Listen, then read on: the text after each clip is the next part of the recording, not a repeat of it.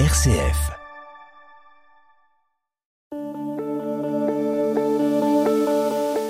Bonjour à tous, nous nous retrouvons pour un nouvel épisode du podcast Et si le Christ était notre PDG Je suis Antoine Rager, auteur d'un livre du même nom, dans lequel je partage 30 conseils de leadership et de management inspirés de la vie du Christ pour toutes celles et ceux qui exercent des responsabilités dans leur vie personnelle ou professionnelle. Avec le soutien de RCF, j'ai décidé de donner la parole à des entrepreneurs, dirigeants, managers, pour témoigner de leur expérience professionnelle.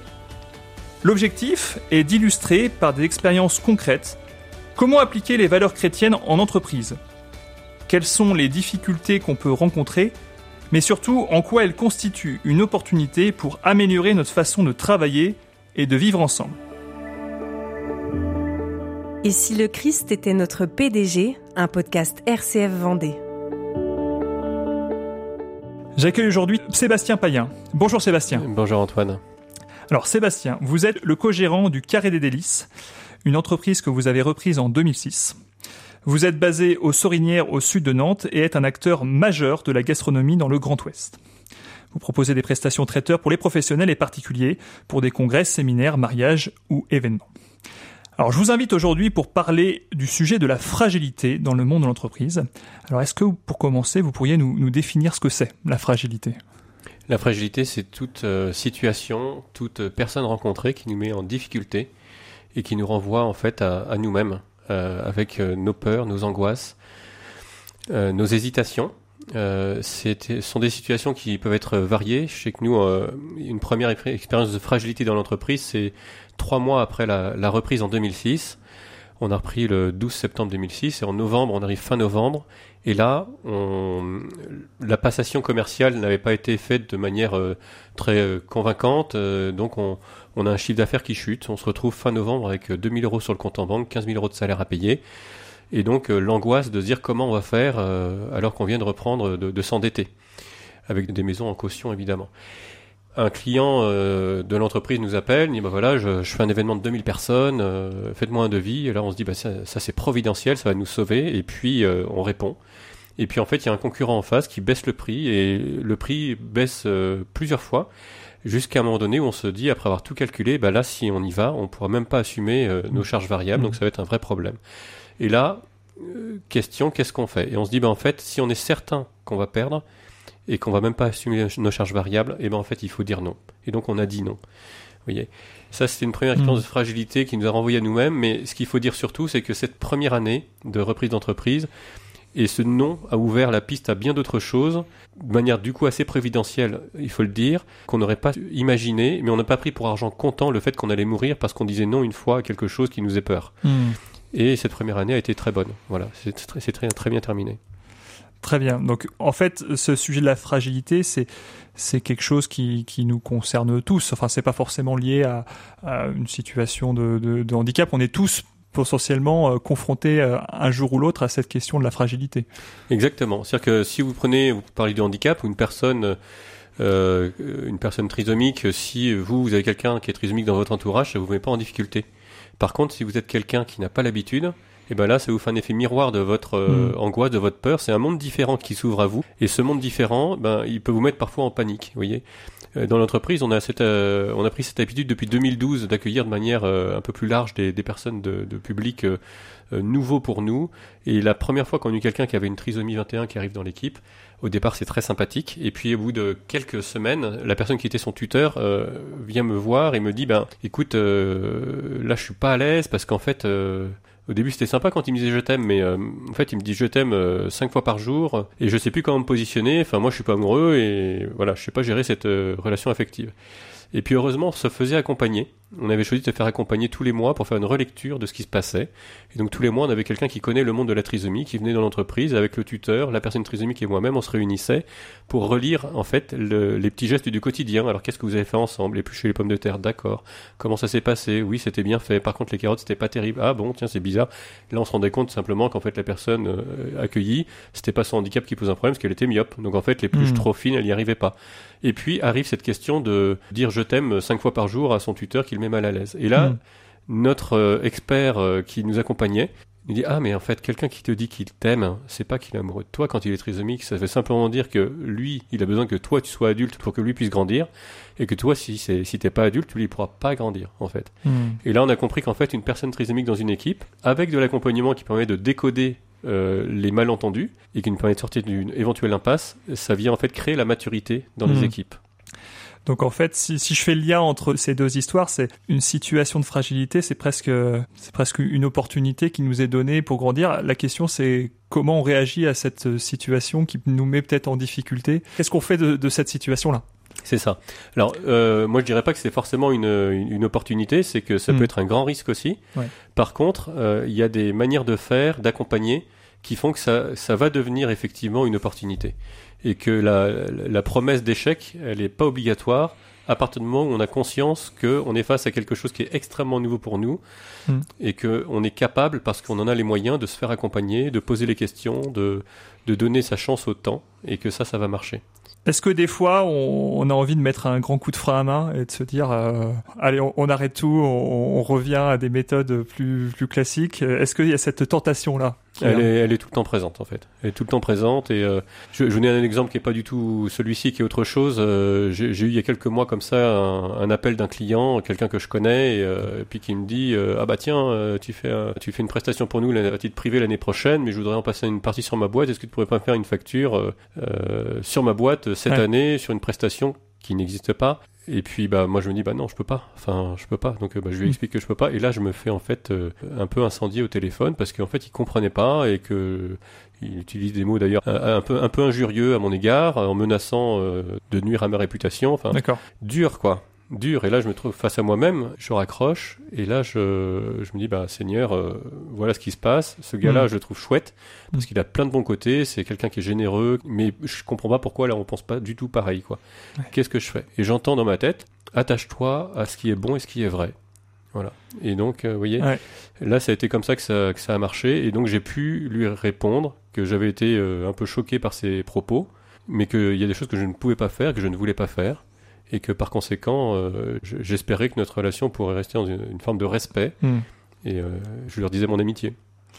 Donc pour vous, hein, si je comprends bien, dans- quand vous avez ces situations un peu euh, bah, tendues ou, ou dé- délicates, le, le, le fait de prendre ce pas de recul, de, de vous en remettre aussi à, à- à- au Christ pour, pour discerner, c'est quelque chose qui, qui est aidant. Ça, c'est très aidant. Et, mais, mais il y a toujours, euh, effectivement, je reviens à ce que vous dites, euh, c'est qu'il y a toujours, effectivement, euh, le combat intérieur. Mm. Et la question de la fragilité, dans le monde actuel, elle est en miroir de la question de la force, euh, de manière très simple. Mm.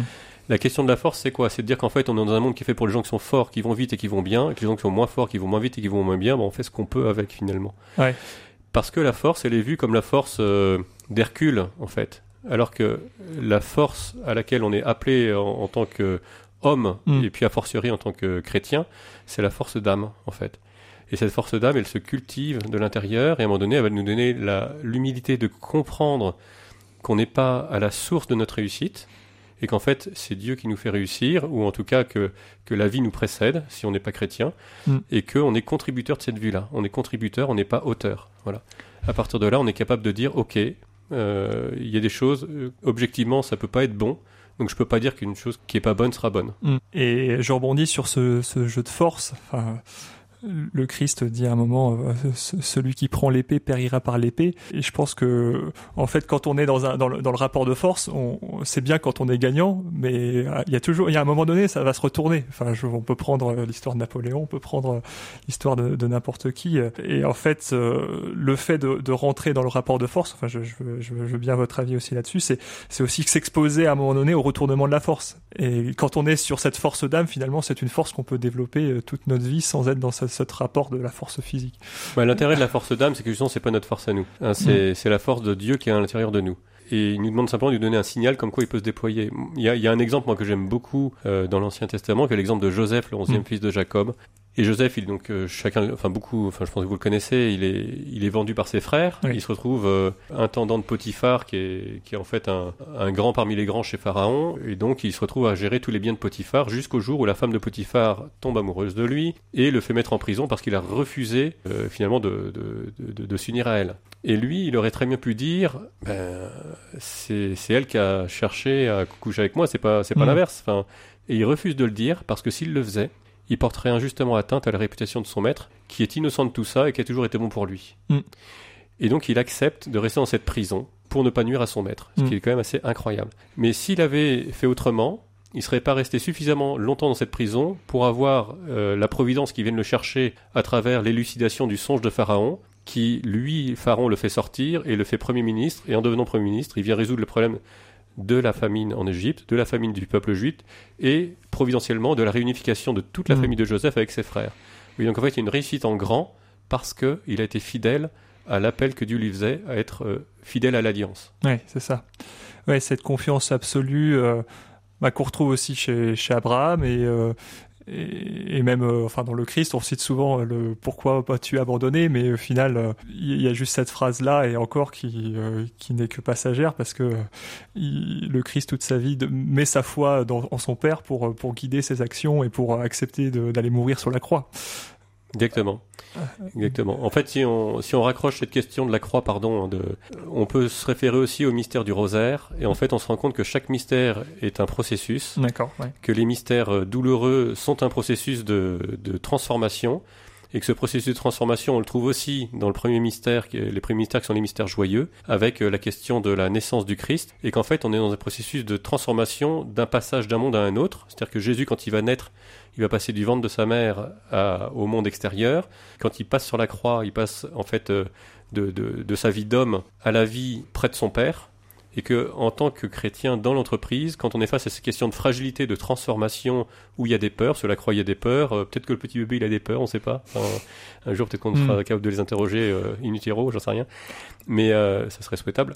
Euh, mais en tout cas, euh, on est invité en tant que chrétien dans l'entreprise à contempler ce mystère de la crèche et de la croix, qui sont des mystères de transformation, et dans Mm. tous les mystères qui sont récapitulés dans le rosaire. En fait, on a des mystères de transformation, et c'est ça le Mm. cœur de la vie chrétienne. C'est c'est pas de vivre simplement la vision béatifique, c'est en fait euh, de se laisser transformer, d'avoir un cœur brisé, un cœur broyé. Mm. Et c'est ça, c'est ça qu'aime le Seigneur, pour que une fois que notre cœur devienne liquide, eh bien en fait, il puisse s'unir au sang du Christ qui vient nous sauver. Vous voyez, enfin, c'est Mm. euh, c'est la petite goutte d'eau. Hein. Et, mais euh, alors, on en a parlé un petit peu avant. euh, pour être transformé, il faut du temps, du temps qu'on n'a pas toujours en, en entreprise. Alors comment on, on concilie ça, cette euh, nécessité de laisser le temps euh, d'être euh, d'être transformé, d'être d'évoluer, d'être à l'écoute et bah, la, rentabilité? Votre premier exemple était très parlant, hein, c'est-à-dire bon bah on a des salaires à payer à la fin du mois. Comment on concilie ça? Je vais raconter une histoire qui nous est arrivée il y a 7-8 ans. Enfin, on a eu un, un moment donné de la vie de l'entreprise où on, on- enfin, il se trouve qu'on sort des comptes de résultats tous les mois, donc on sait très bien où on en est. euh, Mm. Chaque mois, on sait ce qui se passe en fait. Et en fait, on voyait que notre marge diminuait. Et euh, c'était un petit peu problématique parce qu'en fait, euh, on comprenait pas très bien d'où ça venait. On a fait venir des experts euh, sur différents sujets qui ont chacun posé des diagnostics qui étaient, me semble-t-il, pas suffisamment précis. Et puis à chaque fois, on nous donnait un petit plan d'action pour nous dire tiens, il faudrait tester telle chose, telle chose, telle chose. Et à chaque fois, je me disais mais comme le diagnostic n'est pas suffisamment précis, les choses qu'on nous demande de tester vont peut-être épuiser ou inquiéter les gens dans l'entreprise. Est-ce qu'il est bon de le faire? Hmm. Et du coup, à chaque fois, je me suis dit bah non. Non. Et, euh, et donc à chaque fois, en fait, on faisait des sondages, mais on, on, on faisait attention à pas mettre en difficulté ou en panique les gens qui nous étaient confiés. Et ça, ça a duré deux ans et demi quand même. Voilà. Donc deux ans où les marges diminuaient. Exactement. Donc en fait, autant vous dire, les derniers mois, on fallait pas que ça Quand aille il plus reste loin. plus trop de gras, on se dit oula. Voilà, voilà. Il fallait pas que ça aille plus loin. Et ce qui s'est passé, c'est que euh, au bout de deux ans et demi, on a eu l'idée de faire quelque chose qu'on n'avait pas fait avant, qui était de, de faire un compte de résultats hebdomadaire. Alors ce qui demande un peu de temps, mais euh, mais on l'a fait.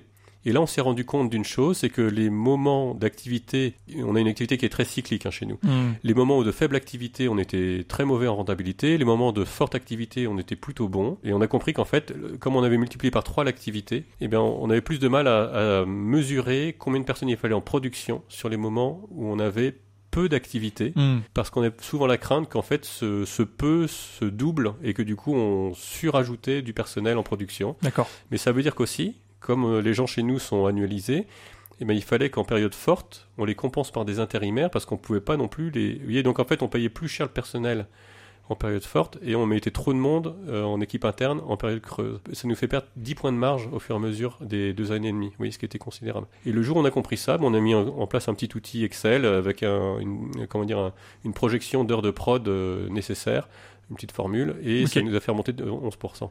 Ok. Ce que je veux dire, c'est qu'en fait, on aurait très bien pu se dire, euh, allez, on met un plan d'action très large et on y va à fond, et puis en fait, on aurait peut-être pas trouvé le problème, Mm. et on aurait peut-être épuisé les gens, et peut-être que ça aurait été une, belle catastrophe avec une belle Mm. cavalerie. Vous voyez, c'est euh, le pape François, il dit un truc qui est hyper intéressant, euh, enfin, il dit plein de choses intéressantes, pardon, mais en tout cas, il y a une chose que je, qui, qui me vient à l'esprit dans ce qu'il dit de très intéressant. C'est, c'est dans hum, Laudato Si où il parle du rapport au temps et à l'espace en disant que pour lui, le temps est plus important que l'espace. Parce que finalement, c'est là qu'en fait, l'objectif à atteindre, on va le redécouvrir à chaque étape que le temps nous donne de vivre. Et en fait, l'enjeu, c'est pas de se dire qu'il faut atteindre l'objectif à tout prix, c'est de se dire que dans les pas que je vais poser, dans le prochain pas posé, en quoi l'objectif est-il présent? Et en Mm. fait, dans l'entreprise, si l'objectif, c'est avant tout de créer une communauté de personnes qui travaillent ensemble, et ça, c'est quelque chose qui est gratuit par nature, et ben à ce moment-là, je peux pas poser un acte qui fait que cette euh, Mm. communauté, cette qualité de la relation entre les personnes va mettre en péril de manière injuste. Comme Joseph va pas mettre poser un acte qui va être injuste et qui va euh, mettre en difficulté Ouais. la relation de son chef à lui et à ses Mm. collaborateurs et à sa femme. Oui. Mais ça sous-entend que euh, y, a, il y a une certaine loyauté aussi de, des salariés. Enfin, je, je, me, je me dis l'investissement au temps long, il doit être des, des, des deux parties. Comment vous gérez euh, peut-être euh, les aspirations plus, plus changeantes de, de qu'il y a aujourd'hui, le fait qu'un un employé fasse deux ans dans l'entreprise et puis après il parte? Comment ça se manifeste vous dans votre entreprise? Eh bien, en fait, euh, je suis comme tout le monde, c'est-à-dire que je suis face à des personnes libres d'abord, Mm. et, que, et que donc si demain ils veulent faire autre chose, ils peuvent faire autre chose. Mm. Ça, c'est normal. Après, pourquoi est-ce que les gens partent? C'est une question qu'il faut se poser. Mm. Parce qu'en fait, moi, enfin, moi l'analyse que j'en fais, c'est qu'il y a, il y a 50-70 ans, on avait des entreprises qui fabriquaient des objets réparables généralement, et que progressivement, on est passé à des entreprises qui fabriquaient des objets jetables. Voilà, et que du coup, progressivement, les managements sont passés de managements qui viennent réparer les gens à des managements qui viennent jeter les gens. Et les salariés veulent plus se faire jeter. Hmm. Si vous, vous leur montrez dans vos actes qu'en fait, vous avez un management qui est, et puis que vous considérez vos produits aussi comme réparables, comme les personnes peuvent être réparées et rentrer dans une forme de kénose, c'est-à-dire qu'en fait, il y a un moment donné, ils sont au top, parfois ils descendent, ils sont, on a du mal à les comprendre, on va dire, pour faire simple, et, Mm. mais qu'on a foi qu'à un moment donné, tout ça va donner quelque chose de plus grand que ce qu'il y avait au départ, et qu'on laisse le temps à ça. Alors nous, il y a, il y a des actes qu'on a posés pour ça, qui fait qu'aujourd'hui, même les jeunes chez nous, euh, je crois, euh, adhèrent bien au projet de l'entreprise, même si euh, c'est toujours fluctuant ces choses-là. Mais quand même, on, on sent ça et on voit dans le temps que les gens ne s'en vont pas comme ça. Et pour vous donner un seul exemple, pendant le Covid, euh, qu'on a vécu de plein fouet comme tous nos confrères de la restauration, le 20 mars 2020, on avait un choix à faire qui était de se dire qu'est-ce qu'on fait? C'était un choix tout bête. Mm. Hein. Qu'est-ce qu'on fait? Est-ce qu'on garde les gens? Est-ce qu'on paye les salaires à 100% Enfin, Hmm. et en fait, on s'est dit quoi? Bah, On a mis de l'argent un peu de côté, donc euh, tant mieux.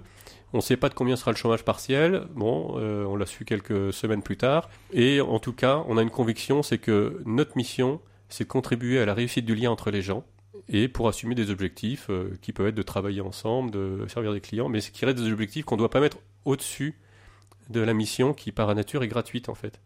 Et donc l'argent est au service de la réussite de la relation. Donc on va faire en sorte que, euh, dans la mesure de nos moyens, enfin le jour où on n'aurait plus rien eu, on aurait arrêté évidemment, mais euh, que, que cet argent serve, serve à ça. Donc on a complété les salaires à 100%, D'accord. on n'a pas licencié, et puis on a continué comme ça pendant les 15 mois, parce que finalement le chômage partiel était quand même assez, euh, assez fort. hein. Il y avait, ouais. je, je rappelle qu'il y avait 84% du net. Donc on a, les 16% pendant 15 mois, on les a complétés. Et quand les gens, même les jeunes qui ont, qui ont 22, 25, 30 ans là chez nous, Mm. voient ça, bah, en fait au début ils disent mais ils sont un peu fous, ça nous cache quelque chose, et puis, euh, et puis après ouais en fait c'est génial. Et, et Mm. donc ils se rendent compte qu'ils peuvent faire ça aussi dans leur vie, et qu'en fait en faisant ça dans leur vie, ça les ouvre à quelque chose qui leur fait du bien. Vous voyez, Mm. c'est euh, Donner, il vous sera donné. C'est ce que voilà. Donc Voilà. euh, c'est ouais, ça. Mm. Bon, ben merci beaucoup euh, Sébastien pour euh, ce beau témoignage. Est-ce que pour conclure, vous auriez un conseil ou un message à passer à nos éditeurs? Ben, écoutez, moi euh, prenez une minute le matin avec le Seigneur. Pour qu'il vous parle dans votre cœur. enfin, bon, c'est dur de donner des conseils, je trouve que c'est toujours délicat, mais enfin, s'il y a une chose, peut-être, c'est, de ne pas avoir peur de l'intériorité à l'intérieur duquel Dieu, Dieu peut nous parler. Et en fait, il nous parle tous les jours. Bon, bah super, c'est un très beau conseil. Merci beaucoup, Sébastien. C'est la fin de cet épisode. Et si le Christ était notre PDG, c'est un livre et c'est dorénavant un podcast qui vous propose une interview d'un professionnel en lien avec les valeurs chrétiennes et le monde du travail. On se retrouve très bientôt pour de nouveaux épisodes. À très vite. Et si le Christ était notre PDG, un podcast RCF Vendée.